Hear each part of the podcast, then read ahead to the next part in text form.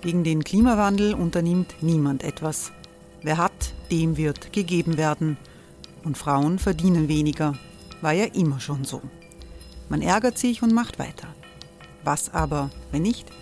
Wir haben eine Idee. Die Falter Arena macht die Bühne frei für Menschen und Projekte, die das Land verändern. Mein Name ist Eva Konzett. Ich leite das Politikressort im Falter. Und am Sonntag, den 26. Mai, veranstalten wir im Wiener Stadtsaal die nächste Falter Arena. Mit dabei unter anderem der ehemalige Politiker und Neosänger Matthias Strolz, Theresa Imre von Markter, Sonja Jöchtel von Love Politics oder Kari Ochsner von Ochsner Wärmepumpen. Machen statt jammern. Wir schauen uns an, wie das funktionieren kann. Kommen auch Sie vorbei. Alle Informationen und Tickets finden Sie unter falter.at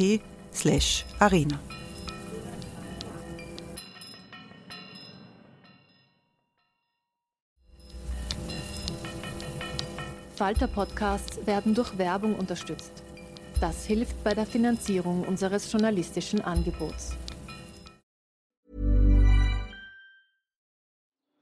Die Erderhitzung ist kein Gefühl, aber mit vielen Gefühlen verbunden.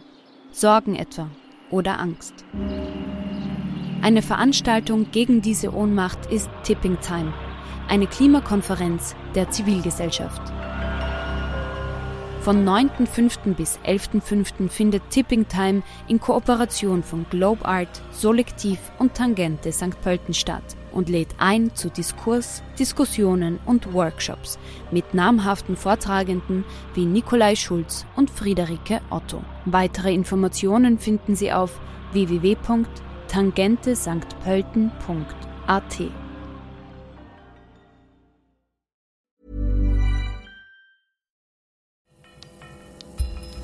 Falter Radio, der Podcast mit Raimund Löw.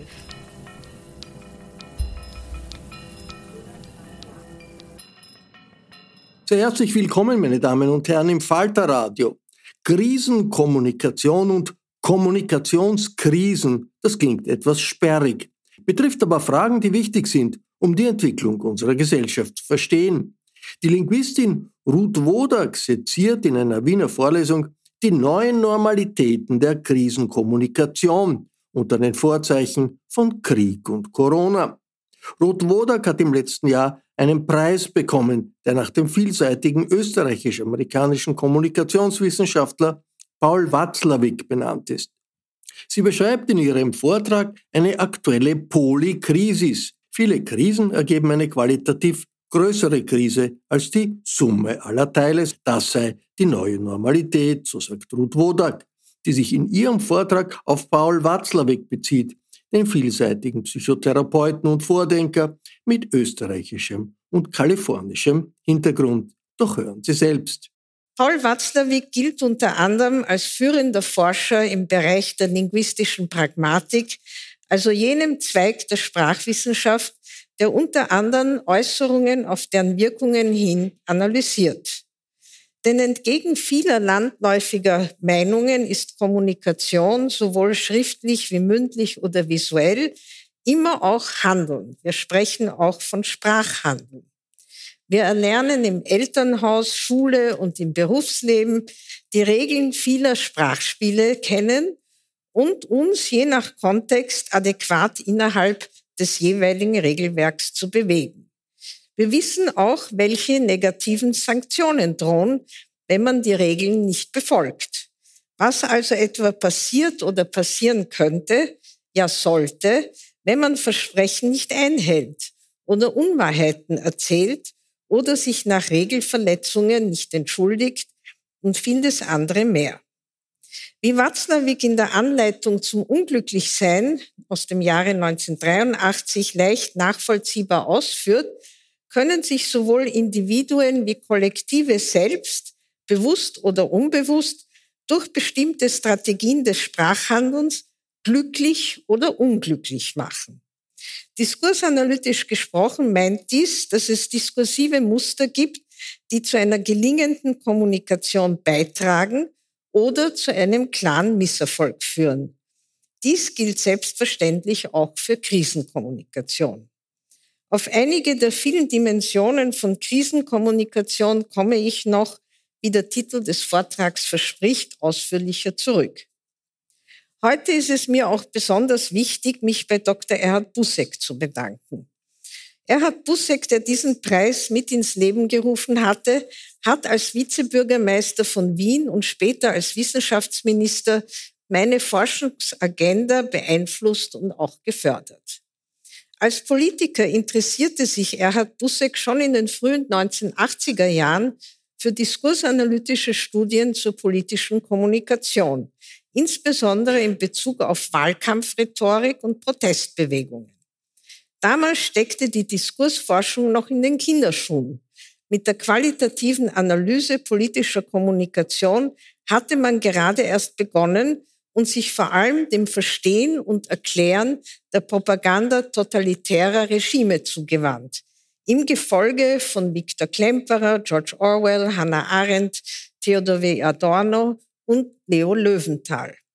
Schade, dass ich Dr. Busseck meinen Dank nicht mehr persönlich überbringen kann.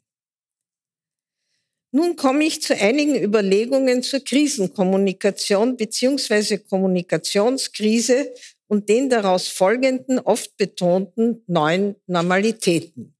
Und natürlich wusste ich nicht, wie ich diesen Vortrag konzipiert habe, welche Krise uns gerade alle erschüttert. Sonst hätte ich den anders schreiben müssen. Dass die Krisenkommunikation der österreichischen Regierung während der Covid-19-Pandemie häufig irreführend war, Watzlawick hat dies in Wie wirklich ist die Wirklichkeit als Konfusion bezeichnet und daher nicht die gewünschte Wirkung, etwa eine höhere Impfquote erzielte, ist wohl unumstritten. Der ritualisierten Inszenierung der Politik in unzähligen Pressekonferenzen wurden wichtige Inhalte geopfert. Es darf nicht verwundern, dass aufgrund der vielen einander zu oft widersprechenden Ankündigungen, der nicht eingehaltenen Versprechen und letztlich aufgrund des peinlichen Theaters rund um die Impfpflicht viele Bürgerinnen verärgert waren und sind. Und viele sich daher Protestbewegungen angeschlossen haben, die auch von rechtsextremen und rechtspopulistischen Politikerinnen ausgenutzt wurden und werden. Gleichzeitig wurde metaphorisch als Licht am Ende des Tunnels eine neue Normalität beschworen. Als Diskursforscherin frage ich mich nun, wie eine solche Krisenkommunikation anders und besser zu gestalten wäre, auch auf dem Hintergrund der Einsichten von Paul Watzlawick. Ich frage mich auch, wie sich denn manche Politikerinnen und Medien die neuen Normalitäten vorstellen, die nach der Krise kommen sollten. Der Begriff neue Normalität ist übrigens keineswegs neu, sondern wurde seit dem Ersten Weltkrieg etwa 1918 von dem New Yorker Zeitungsherausgeber Henry Wise Wood ins Spiel gebracht. Zunächst, wie definiert man Krise? Dazu meinte der Historiker Reinhard Koselleck, dass, ich zitiere, die allgemeine Unsicherheit in einer kritischen Situation durchzogen ist von der Gewissheit, dass unbestimmt wann, aber doch bestimmt, unsicher wie, aber doch sicher, ein Ende des kritischen Zustandes bevorsteht. Kann man tatsächlich vom deutlichen Beginn und Ende einer Krise sprechen? Manchmal gibt es eindeutige Zeitpunkte, wie den 24. Februar 2022, als die Invasion der Ukraine durch die russische Föderation begann. Allerdings braute sich diese Krise schon länger zusammen. Wo setzt man also an? Viele Interpretationen, Spekulationen und Narrative mehren sich, die den Verlauf oder eigentlichen Beginn festsetzen wollen. Ich will mich hier nicht als Prophetin aufspielen, besitze auch keine Glaskugel, denn ich bin, wie Sie wissen, weder Historikerin noch Politikwissenschaftlerin oder Ökonomin. Als Diskursforscherin beschäftige ich mit dem Diskurs über Krisen und ihre Entwicklungen beziehungsweise mit dem Diskurs, wie Politikerinnen und Medien Krisen, ihre Ursachen und ihre Folgewirkungen in der Öffentlichkeit benennen. Erklären, wer Feinde und Freunde, Schuldige und Opfer seien und vor allem kurz, mittel und seltener langfristige Folgen einzuschätzen versuchen. Außerdem analysieren wir Resonanz und Wirkungen der Krisenkommunikation. Krisen stellen jeglichen Normalzustand auf den Kopf. Das schafft einerseits viel Unsicherheit, andererseits eröffnen Krisen neue Optionen, neue Horizonte, damit auch neue Ordnungen und Möglichkeiten. Heutzutage befindet sich die gesamte Welt in einer sogenannten Polycrisis. Dies ist ein Begriff, den der Historiker Adam Tooze 2022 vom früheren Kommissionspräsidenten Jean-Claude Juncker übernommen hat, der ihn im Juni 2016 schon in einer vielbeachteten Rede zum Zustand der EU in Athen verwendet hatte. TUS definiert Polycrisis als, ich zitiere, nicht nur eine Situation, in der man mit vielen Krisen konfrontiert ist. Es ist eine Situation, in der das gesamte Geschehen gefährlicher ist als die simple Addition der einzelnen Teile. Ende des Zitats. In den sogenannten Krisenbildern, die TUS entwirft, verbindet er die Vielfalt von Krisen und einzelnen Faktoren durch Vektoren, um gegenseitige Einflüsse plausibel zu machen. So manifestiert sich die Klimakrise systemisch seit Jahrzehnten. Im Sommer 2022 sind über 30 Millionen Menschen in Pakistan aufgrund sturmartiger Regenfälle und Überschwemmungen obdachlos geworden. In Spanien und Italien sind große Landstriche vertrocknet, Orkane haben Mitteleuropa erreicht und in den Alpen schmelzen die Gletscher. Gleichzeitig tobt, wie schon erwähnt, ein Krieg in der Ukraine aufgrund einer völkerrechtswidrigen Invasion durch die russische Föderation. Die Folgen betreffen Millionen Menschen, lokal, regional, national und global.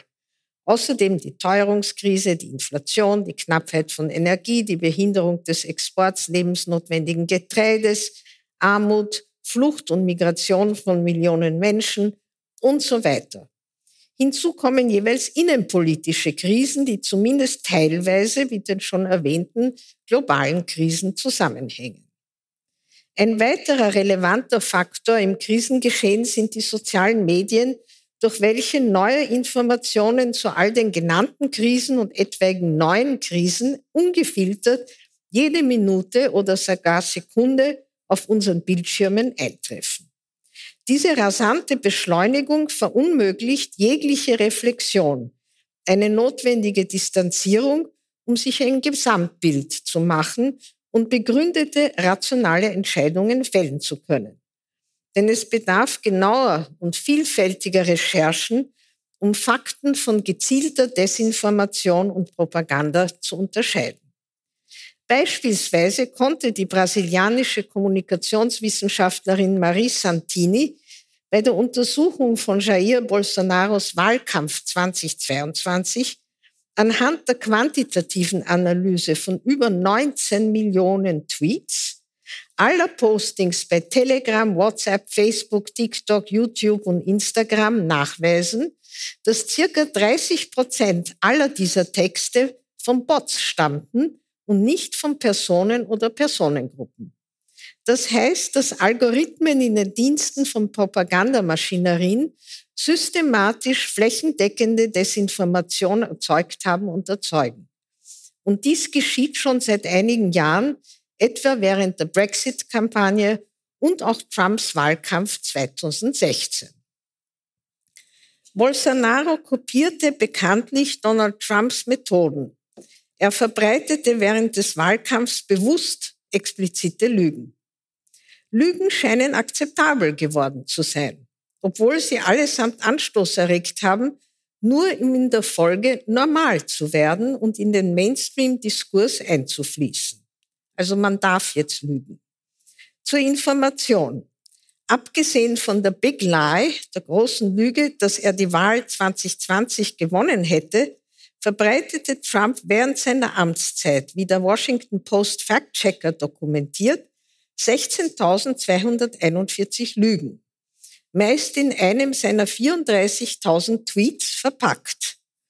Dies ist hoffentlich nicht die neue Normalität, mit der wir uns abfinden müssen. Reflektierte Entschleunigung bleibt in dieser Gemengelage meist ein frommer Wunsch. Ein Ende der Polycrisis ist momentan nicht absehbar. Die Unsicherheit wächst und damit auch die dadurch erzeugte Angst. Letztere wird vielfach durch verschiedene Politikerinnen instrumentalisiert, um nationale und parteipolitische Interessen durchzusetzen, ohne an langfristige Folgen zu denken. Also eine Politik mit der Angst. In der Folge kommt es zur Polarisierung der Gesellschaft. Polarisierung bedeutet ein Denken in Antinomien, in Gut und Böse, in Wir und die anderen, ohne Nuancen und Differenzierungen. Diskussion, Argumentation, Deliberation sind meist unerwünscht. Niemand rückt vom jeweiligen Standpunkt ab. Fakten spielen trotz vieler Interviews mit Expertinnen wenig oder gar keine Rolle. Ja, werden häufig, wie dies Hannah Arendt schon in den 1970er Jahren beschrieben hatte, zu Meinungen degradiert. Es geht um Glaubensgebäude, um die Schaffung von Sündenböcken und damit zusammenhängenden, manchmal auch antisemitischen Verschwörungsnarrativen, jedenfalls nicht um Wissen. Überzeugungsarbeit bleibt oft vergeblich.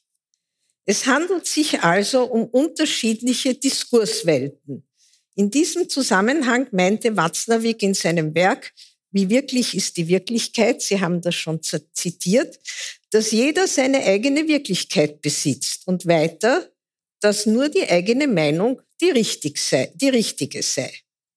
Damit sprach Watzlawick schon 1976 ein zentrales Element der zunehmenden Polarisierung in vielen Gesellschaften an.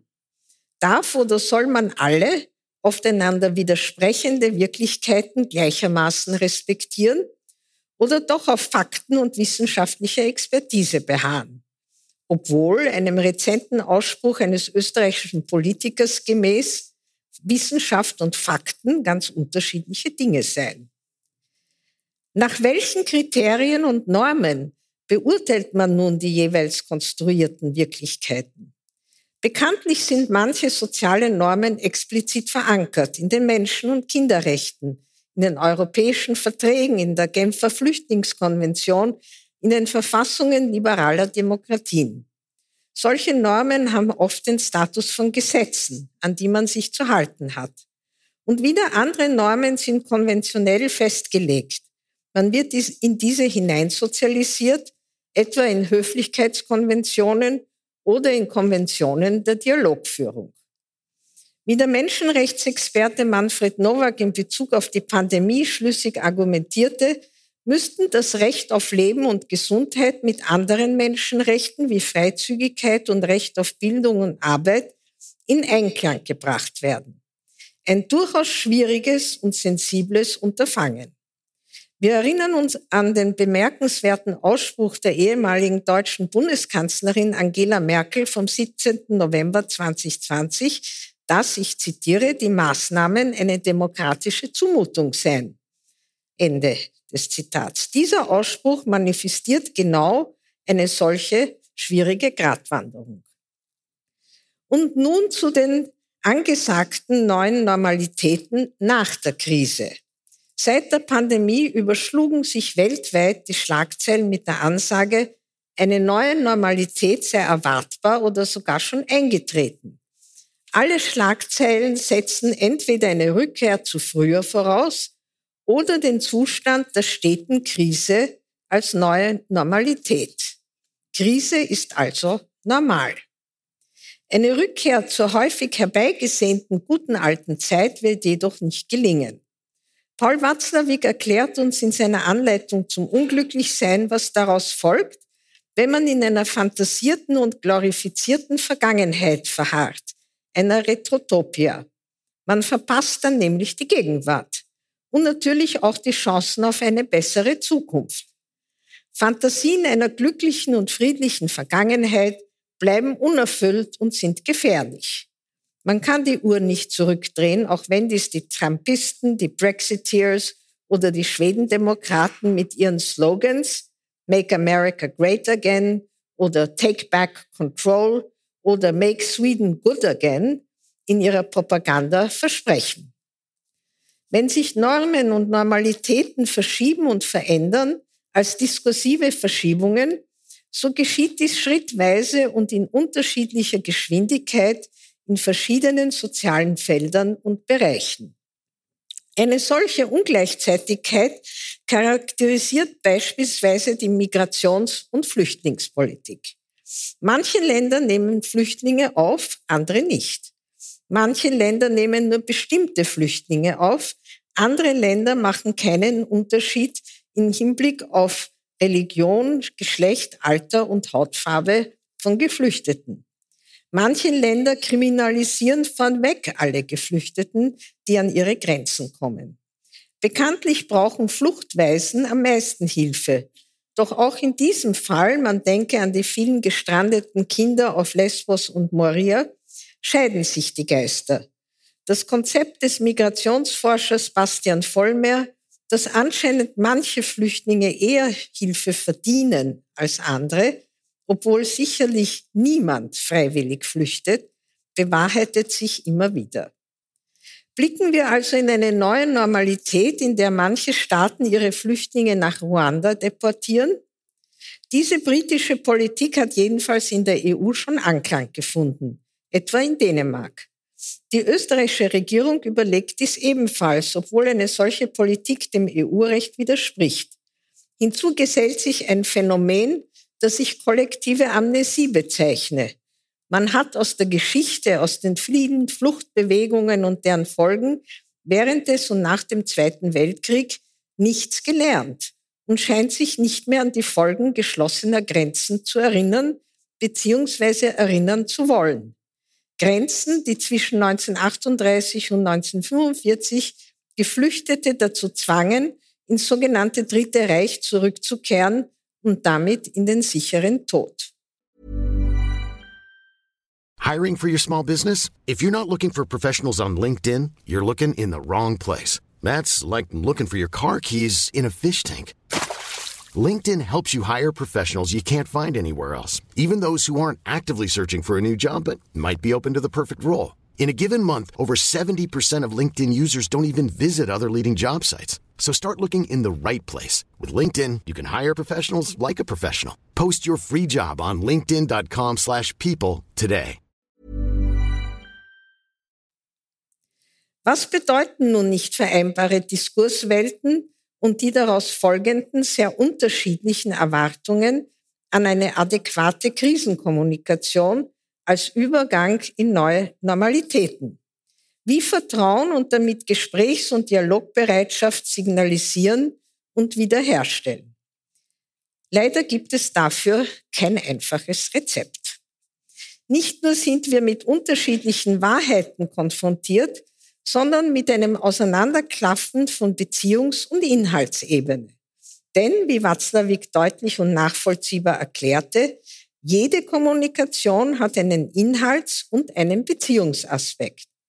Wenn Polarisierung und damit negative Emotionalisierung die Beziehungsebene erfassen, dann können Inhalte nicht mehr sachlich diskutiert werden. Vertrauen herstellen bedeutet daher zunächst Beziehungsarbeit, die sich durchaus langwierig gestalten kann.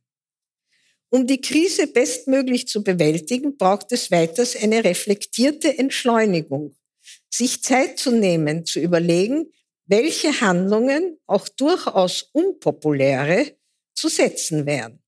Dabei erweisen sich Aufrechnungsstrategien sicherlich nicht als hilfreich. Wenn jemand anderer denselben Fehler begeht, macht dies das eigene Fehlverhalten um nichts besser. Ganz besonders waren viele Bürgerinnen während der Covid-19-Krise von wiederkehrenden Konfusionen enttäuscht, von den widersprüchlichen Maßnahmen, die zudem oft unverständlich blieben. Das Hickhack zwischen Regierung und Opposition beziehungsweise zwischen den Koalitionsparteien, das Blame Game war der Vertrauensbildung ebenfalls nicht dienlich. Viele Bürgerinnen sehnten und sehnen sich nach mehr Einigkeit und Solidarität in Krisenzeiten. Es geht nicht darum, besser zu sein als andere oder gar als erster das Ziel zu durchlaufen, Politik ist eben nicht ein sportlicher Wettkampf oder ein Spiel. Eher, um in der Sportmetaphorik zu bleiben, ein Hürdenlauf ohne Ziellinie. Das Mantra, man muss den Menschen zuhören, reicht als Fundament der Vertrauensbildung auch nicht. In Krisensituationen wollen alle zunächst eine klare und verständliche Orientierung erhalten, Erklärungen zur Auswahl der Kriterien zur Entscheidungsfindung und damit Entscheidungen verstehen. Daher ist Transparenz der Politikerinnen dringend gefragt. Zuhören, verstehen, argumentieren, verhandeln, funktionieren erst, wenn es gelingt, Vertrauen und Glaubwürdigkeit wiederherzustellen, Beziehungs- und Inhaltsebene in Einklang zu bringen, in Gesprächen getragen von Respekt und auf Augenhöhe. Daher wären viele auch lokale Öffentlichkeiten zu schaffen, in denen man Politikerinnen einfach begegnen könnte. Ein Verstärken von Partizipation ist gefragt, und zwar nicht nur vor Wahlen alle vier, fünf oder sechs Jahre. Beispiele dafür gibt es etwa in den USA und in Großbritannien. Town Hall Meetings erlauben solche Begegnungen, in denen jeder und jede wichtigen regionalen und nationalen Persönlichkeiten aus der Politik Fragen stellen können und Antworten erhalten. Diese Fragen werden nicht von Moderatorinnen vorbereitet, die Teilnehmerinnen auch nicht speziell ausgesucht. In der wöchentlichen Question Time TV-Sendung in Großbritannien jeden Donnerstag von 10 bis 11 Uhr abends sitzen Politikerinnen einem großen Publikum gegenüber, das Fragen stellt und präzise Antworten erwartet.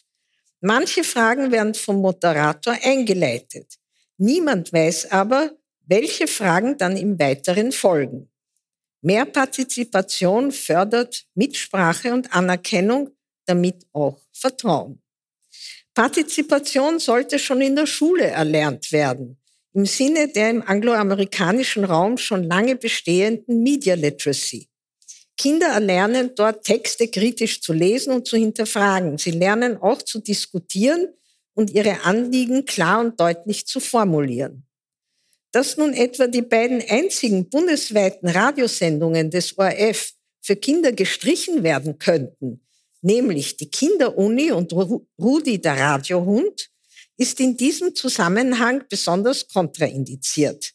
Denn Rudi der rasende Radiohund ist die einzige tägliche Kindersendung, in der Kinder tatsächlich zu Wort kommen und ihre Anliegen formulieren.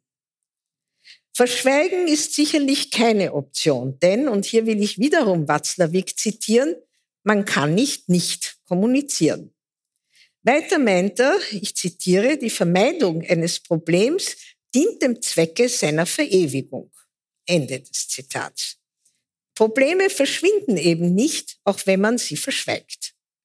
Schweigen kann vielfach interpretiert werden als Zustimmung, als Ablehnung, als Ignorieren, als Unverständnis oder Nichtverstehen. In jedem Fall schafft Schweigen Konfusion. Wegschieben oder unter den Teppich kehren, ablenken und verharmlosen im Sinne des häufig gehörten, wir haben alles richtig gemacht, nützen ebenfalls nicht. Man kann und soll Fehler eingestehen.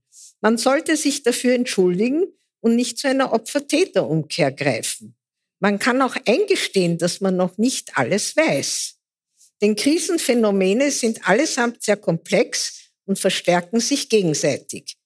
Jedenfalls sind Lösungsvorschläge, erklärbare Alternativen gefragt, handeln und nicht wegschauen. Gefragt ist ein positiver und emotionaler, aufklärender Diskurs, der transparent und dialogisch ist, äh, auf Augenhöhe und damit die negative polarisierende Stimmung durchbricht. Faktenbasierte Sachlichkeit kann nämlich je nach Kontext und Textsorte durchaus ironisch, witzig, irritierend und berührend sein. Leider verfolgen viele Politikerinnen jedoch noch immer die von Watzlawick als paradoxe Intervention gedachte Anleitung zum Unglücklichsein. Besonders in der heutigen Polycrisis bleibt wohl der Wunsch nach einer Anleitung zum Glücklichsein eine Utopie. Was ich mir aber als ersten Schritt in eine neue Normalität wünsche, die Weihnachtsbeleuchtungen werden ja schon aufgehängt, ist eine Politik der Rücksichtnahme im Kleinen wie im Großen. Eine Politik der Solidarität. Damit bin ich hier hoffentlich nicht allein. Schönen Abend noch.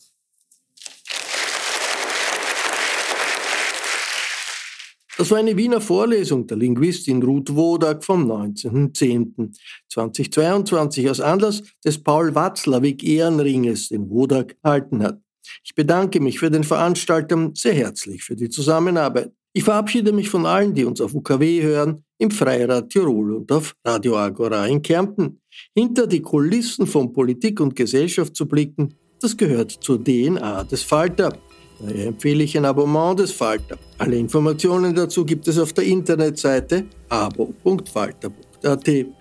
Ursula Winterauer hat die Signation gestaltet, Philipp Dietrich betreut die Audiotechnik im Falter. Ich verabschiede mich bis zur nächsten Sendung.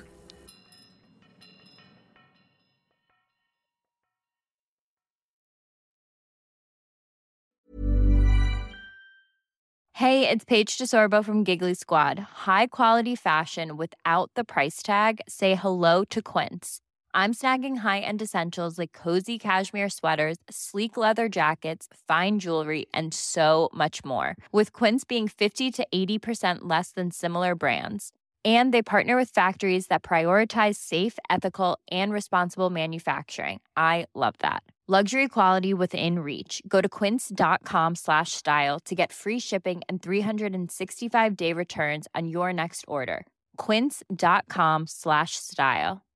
Imagine the softest sheets you've ever felt. Now imagine them getting even softer over time. That's what you'll feel with Bowl and Branch's organic cotton sheets. In a recent customer survey, 96% replied that Bowl and Branch sheets get softer with every wash. Start getting your best night's sleep in these sheets that get softer and softer for years to come. Try their sheets with a 30-night guarantee. Plus, get 15% off your first order at bowlandbranch.com. Code BUTTERY. Exclusions apply. See site for details.